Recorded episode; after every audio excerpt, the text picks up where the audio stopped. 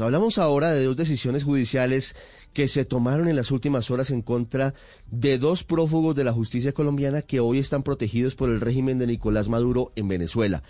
El Consejo de Estado decretó la muerte política de alias Jesús Santrich, quien volvió a la clandestinidad hace cerca de un año y medio luego del proceso que se adelanta en su contra por narcotráfico. La decisión se tomó porque Santrich no volvió al Congreso a ocupar su curul de representante a la Cámara por el Departamento de Atlántico, que recibió luego de la firma del acuerdo de paz, y esto dejó de hacerlo a partir del 20 de julio del 2019, ante lo cual el Consejo de Estado determinó que actuó con dolo, pues entre otras cosas, la orden de captura en su contra no era impedimento para exonerarlo de su inasistencia y además tenía el deber de colaborar con la justicia, una vez fue requerido por las autoridades judiciales. El otro caso es el del excongresista Aida Merlano, condenada en Colombia por un sonado caso de corrupción electoral para la jornada de elecciones de marzo del 2018, conocido como la Casa Blanca. En las últimas horas, el procurador Fernando Carrillo la destituyó e inhabilitó para ejercer cargos públicos durante 10 años por haber desplegado toda una serie de actividades que engranaron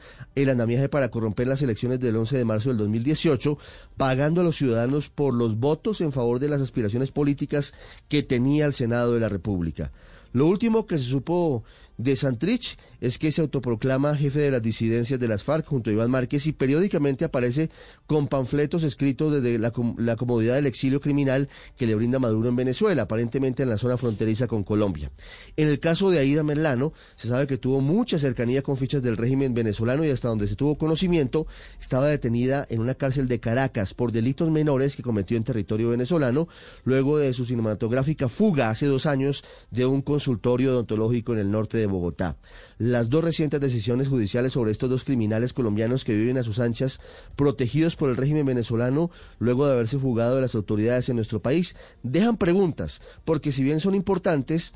porque la justicia debe actuar, algunos creen que o llegan demasiado tarde o deberían haber sido mucho más severos.